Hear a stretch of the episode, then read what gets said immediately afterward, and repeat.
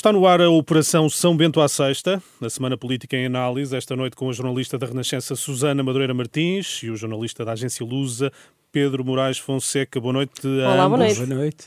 A vossa presença é uma clara confirmação de que foram informados da realização deste programa. Já Marcelo Rebelo de Sousa diz nada ter sabido sobre as suspeitas que deram origem à Operação Miríade. Explicou-me que eh, naquela altura comunicou às Nações Unidas, porque se tratava de uma força das Nações Unidas, o que havia de suspeitas relativamente a um caso em investigação judicial e que, na base de pareceres jurídicos, tinha sido entendido que não devia haver comunicação a outros órgãos, nomeadamente órgãos de soberania. A única coisa que eu posso confirmar é que, efetivamente, eu também não informei o Sr. Presidente da República, pelo simples facto que eu também não estava informado dessas ocorrências. Marcelo Rebelo Sousa diz nada ter sabido. António Costa garante que nada podia ter dito ao Presidente porque de nada sabia. João Gomes Cravinho, o Ministro, tem fugido ao tema. Pedro, noutro momento da vida política portuguesa, o Ministro João Gomes Cravinho já teria sido demitido? Não sei, com a prática deste governo, se é assim tão fácil. Posso reformular, noutro governo, ou noutro momento ou noutro governo? noutro governo, talvez porque hum, os ministros apenas saem depois de hum, situações de grande desgaste. Aliás, uma das preocupações do PS em relação às próximas eleições legislativas de 30 de janeiro é precisamente chegar com este governo às eleições, é? com todos os membros deste governo até às eleições. Em relação a este caso, parece que começa a ser recorrente, infelizmente um, se nos lembrarmos do caso de Tancos com outro ministro, houve falhas de informação. Uh, no caso do chefe de Estado-Maior da Armada, também ficaram dúvidas sobre a atuação do Ministro da Defesa em relação ao Presidente da República, e agora é, é mais uma situação. O Ministro da Defesa disse que informou as Nações Unidas, mas não informou o Comandante Supremo das Forças Armadas. Isto é uma clara incongruência.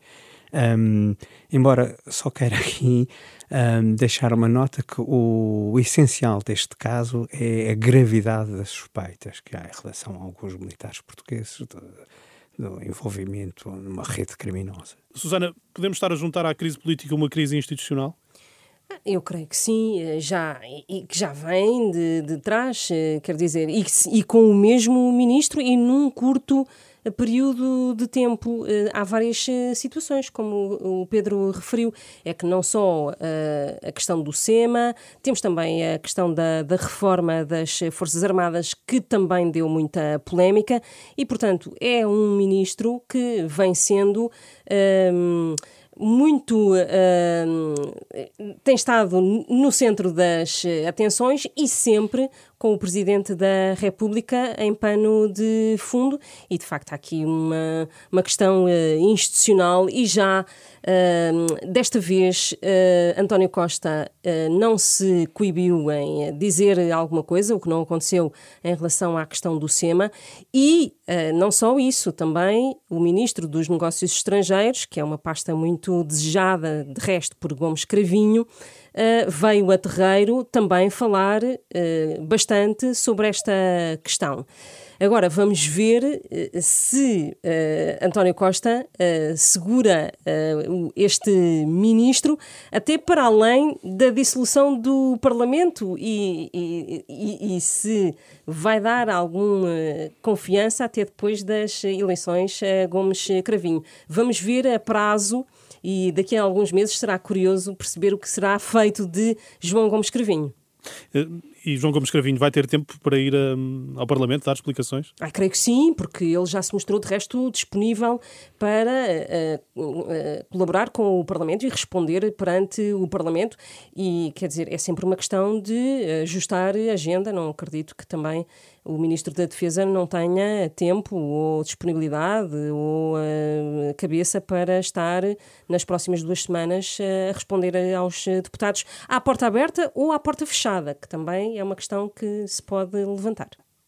Pedro, Rui Rio disse hum, esta semana que isto parece-lhe parece uma história mal contada. Concordas com esta perspectiva ou não? É uma. Hum, em relação, talvez levantou aqui dúvidas em relação ao real conhecimento que o Primeiro-Ministro tinha ou não. O Primeiro-Ministro disse que não tinha. Hum, a mim parece-me que é mais uma vez a forma de atuação do Ministro da Defesa de, um, de não comunicar uh, assuntos relevantes, uh, neste caso ao Comandante Supremo das Forças Armadas, que é o Presidente da República, e é um caso que tem algumas analogias com o do chefe de Estado-Maior da Armada, com o, com o processo. Não sei, não Hum, em relação àquilo que disse o Primeiro-Ministro, o Primeiro-Ministro pareceu-me muito hum, claro, foi surpreendido, mas pareceu-me claro e dizer eu não sabia, não comuniquei porque não sabia. Prometendo de resto que, em chegando a território nacional, diria mais uh, qualquer coisa. Ele, ele que neste uh, momento está em Paris e já esteve em Berlim ao longo dos últimos dias e eh, prometendo que em território nacional eh, diria mais qualquer coisa. Vamos ter que aguardar. António Costa, que esteve na RTP, numa entrevista em que garantiu que abandonará o PS em caso de derrota nas próximas eh, eleições. Perdesse as eleições, é evidente, não ficaria na liderança do Partido Socialista. Isso significaria. Nem na oposição, um com, na Assembleia da República? Eu acho que isso significaria abrir um novo, um novo ciclo de, de governação, isso é, isso é claro. É o tudo ou nada de António Costa, Pedro? Sim. Um, ehm, aqui fica uma parte, ainda por esclarecer, ficaram algumas uh, pontas soltas dessa entrevista à IRTP, que é em relação a um cenário de derrota. Eu presumo que o, o, o atual Primeiro-Ministro não fique na liderança do PS, qualquer que seja o resultado. Quer dizer, se tiver um resultado semelhante ao de 2015, 32%, mesmo com maioria de esquerda no Parlamento, como tal representará uma quebra eleitoral, acho que a mesma sai, mas isso fica ainda está ainda por esclarecer se puder repetir se repetir-se um cenário tipo 2015, se António Costa fica ou não fica. Eu presumo que não. Mas achei curioso, Catarina Martins hoje uh, deu uma entrevista em que disse que o Bloco de Esquerda está disponível para viabilizar um governo do PS, mesmo que perca, e havendo maioria de esquerda no novo Parlamento. Isso uh, talvez indicie que o Bloco de Esquerda espera que António Costa saia realmente, o PS, entretanto, escolha um novo líder, e uh, não sei se Uh, não sendo candidato a primeiro-ministro esse novo líder nas eleições de 30 de janeiro, o Presidente da República poderá aceitar uh, impulsar um governo com um novo líder do PS sem ter ido a votos. Susana, não ter fechado a porta ao PSD é pressão à esquerda? É colocar-se ao centro e dar uma resposta a uma fatia grossa do eleitorado e a, a, também a, a aproximar-se de Rui Rio e a distanciar-se de Paulo Rangel. Creio que é esta fronteira que António Costa quis eh, estabelecer também. Mas é uma clara resposta eh, à, à, à classe média e também à classe média alta dos eh, empresários eh, e, e, essa fatia do, do eleitorado que neste momento já fala muito de, da necessidade de reformas uh, estruturais e as reformas estruturais é sabido que se fazem ao centro, quer dizer, com entendimentos uh, entre PS, entre os grandes partidos PS e PSD. É um claro pescar de olho na falta de, de, uma, de uma esquerda que possa, que possa dar resposta a António Costa. Ah, eu julgo que há aqui uh, António Costa a disparar em vários uh, sentidos uh, e a, a, a, dar resposta a várias fatias do eleitorado. Está a posicionar-se. Pedro, o PS está preparado para uma saída de António Costa? Hum, não me parece que não me parece. Não, o PS, pelo menos os deputados que, na Assembleia da República, há uma convicção que o PS eh, vai vencer as próximas eleições legislativas, não se sabe é, que, com que dimensão, mas eles estão a contar voltar a ganhar. não sei se se baseiam neste tipo de sondagens que uh, saíram nos últimos dias e que foram feitas numa altura em que ainda não se conhece qual é o líder do PSD. Portanto, são sempre sondagens muito falíveis, já mesmo as outras foram. Uh, Completamente ao lado? Um, em relação a esse, a esse, posicionamento de António Costa, eu acho que um, na entrevista ele procurou dizer que vai, vai esforçar-se para que haja uma solução de estabilidade e evitar aquilo que o Presidente da República disse, o país andar de miniciclo político e miniciclo político com sucessivas crises, com sucessivas eleições antecipadas. Um, ficou uh, por esclarecer em que medida é que ele aceita uh, que o PSD uh, lhe viabiliza orçamentos, a troco de quê? Uh, nessa área não soube, uh, não, não, não foi desenvolvido na entrevista, mais tarde vai ser desenvolvido. Isso tem um problema em relação à estratégia do PS para a campanha eleitoral, porque a estratégia do PS da campanha eleitoral vai passar por bipolarizar o cenário político, quer dizer, é dizer ou vai para lá o PS ou vai para lá o PSD. Os eleitores vão ter que escolher ou um ou outro. Portanto, será inconveniente para o PS, assim como para o PSD, por isso é que Paulo Rangel não fala nesse uh, cenário, evita sempre falar. É inconveniente para o PS estar a dar a ideia que poderá aceitar que o PSD lhe viabilize orçamentos e que faça algum tipo de acordo com o PSD de, de legislatura ou de sessão legislativa mais curto. E um, aquilo que me pareceu que, hum, que António Costa também, uh, sem falar em maioria absoluta, que vai tentar ao bipolarizar e tentar chegar ao resultado que o aproxime dessa fasquia. Com o sistema eleitoral que existe em Portugal e com o número de partidos que agora conseguem eleger deputados para a Assembleia da República, as maiorias absolutas não se conseguem com 44, com 42, mas menos. Às vezes pode ser que o PS ou PSD com o resultado na ordem dos 39,5% ou mais, uh, ou 40%, por exemplo, mas 39,5% a partir daí, uh, há sérias possibilidades de haver maioria absoluta, porque uh, a proporcionalidade tem diminuído no sistema eleitoral para a Assembleia da República. E é isso que acho que o PS neste momento está a jogar, oh, faltando dois ou três deputados fazer essa maioria absoluta com o PAN e enfraquecendo, e o PS vai tentar, sem, sem fazer uma campanha contra o Bloco de Esquerda e contra o PCP, vai tentar colocar a questão quem quer estabilidade política e quem quer um governo à esquerda, vota em nós. Quem não quer, quer vota no PSD de, procurando minimizar o Bloco de Esquerda e o PCP, sem, sem ser muito agressivo, dizer que o voto nestes dois partidos é um voto inútil, porque são partidos agora que se remeteram ao protesto e que não querem estar no marco da governação.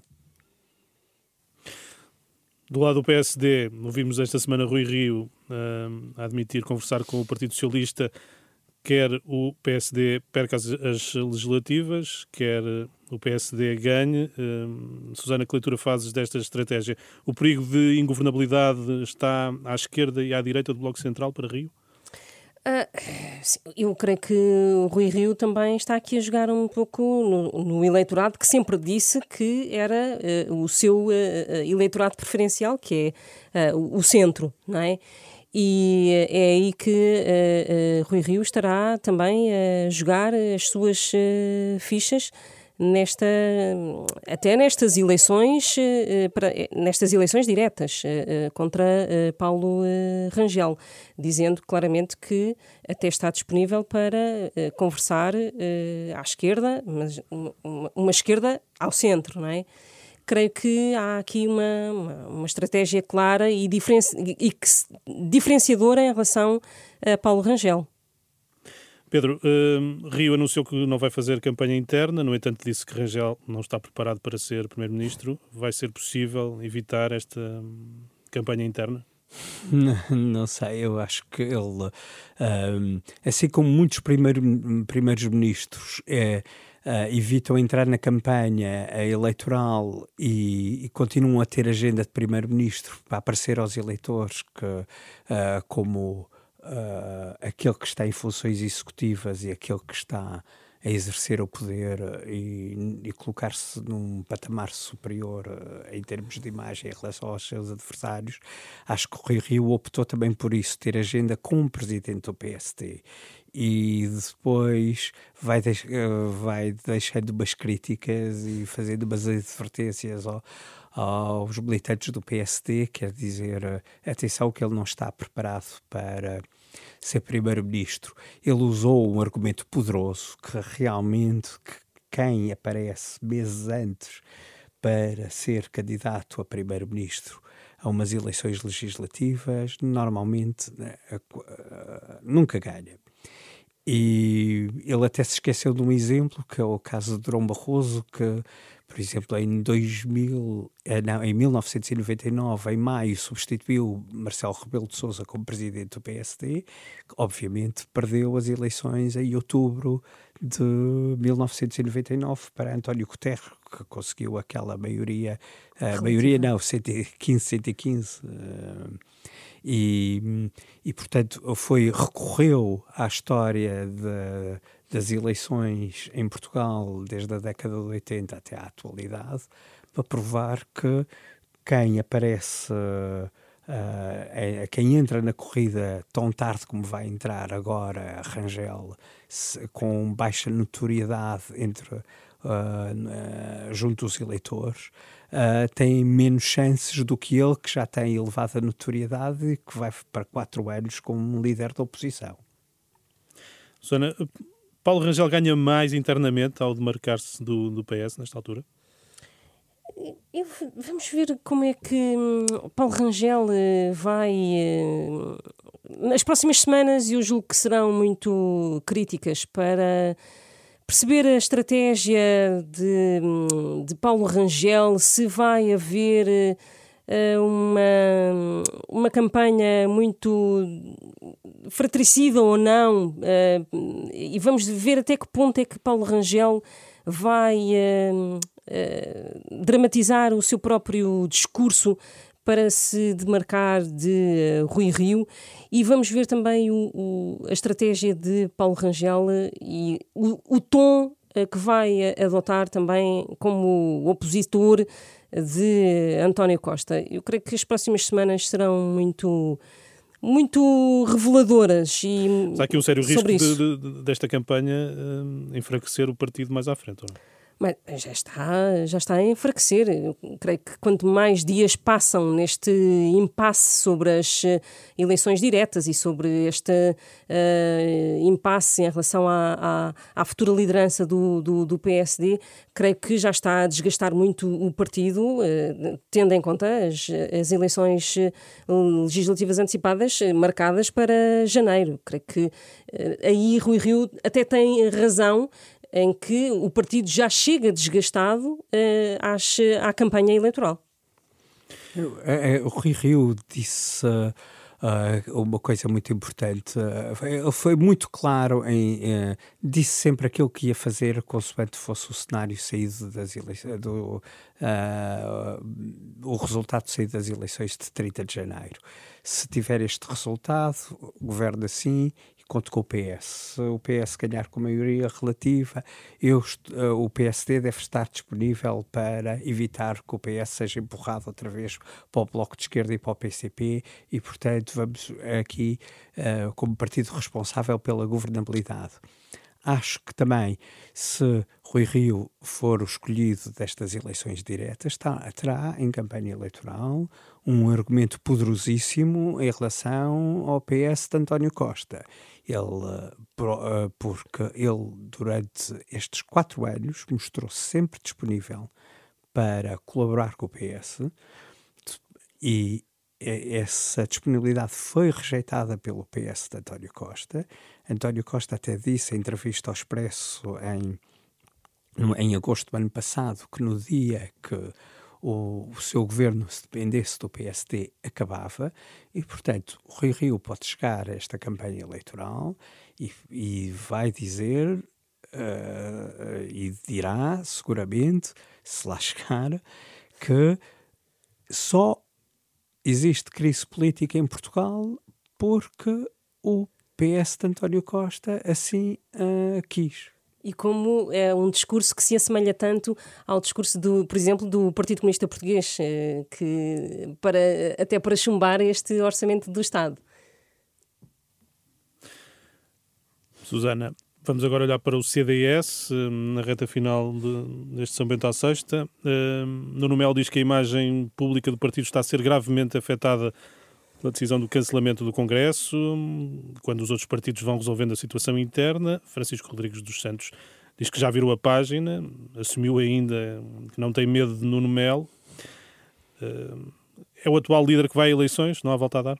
Ah, eu creio que isso está arrumado. Agora a questão é, é uma questão de até da legitimidade e da, da moral com que este líder do CDS chega às eh, eleições eh, legislativas e praticamente sem tropas sem, e, e sem militantes eh, até filiados é uma questão muito dramática, creio que uh, atinge o, o, Francisco Rodrigues dos Santos na chegada à campanha eleitoral. E eu acho mesmo que a questão da legitimidade até pode ser levantada durante a campanha eleitoral irá certamente hum, enfraquecer essa, essa campanha. Pedro, porquê é que esta questão das lideranças no CDS é sempre um problema para o partido?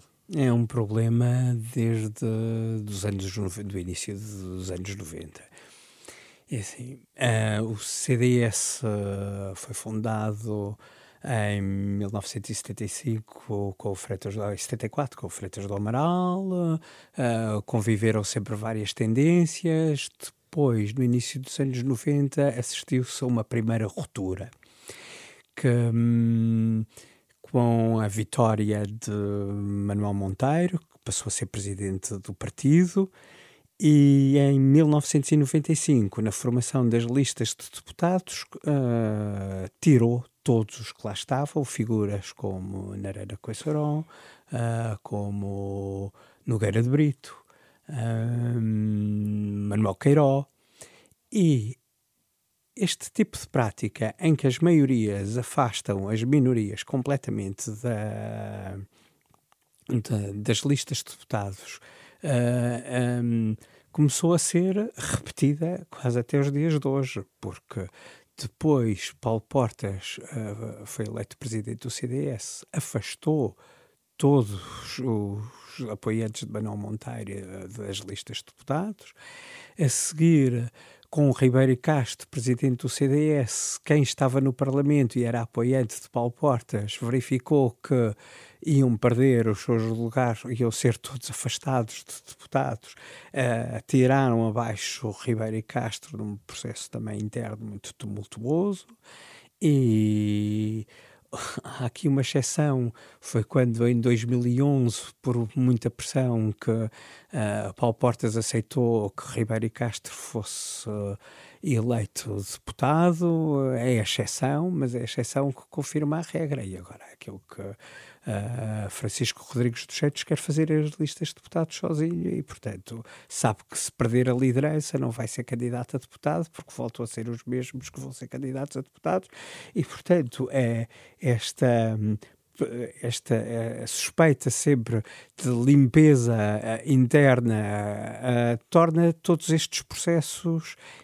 dentro do CDS muito violentos e muito pessoalizados também. O partido foi resistindo, vai resistir desta vez? Acho que não.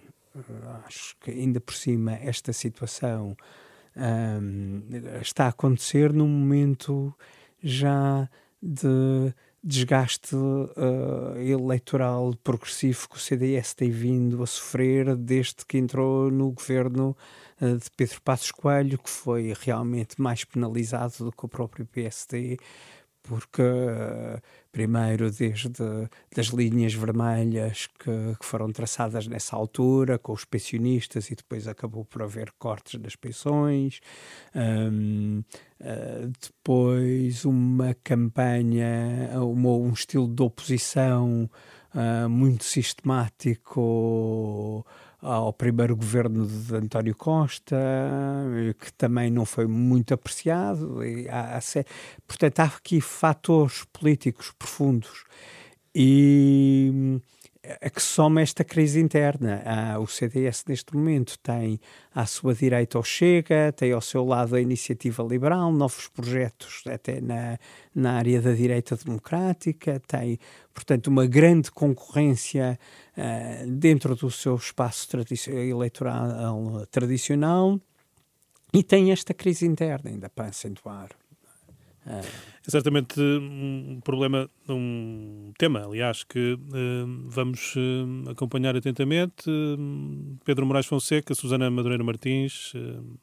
Até à próxima semana. Nosso tempo chega ao fim. Sabeta à Sexta regressa na próxima semana. Está disponível em rr.sapo.pt. Renascença. A par com o mundo.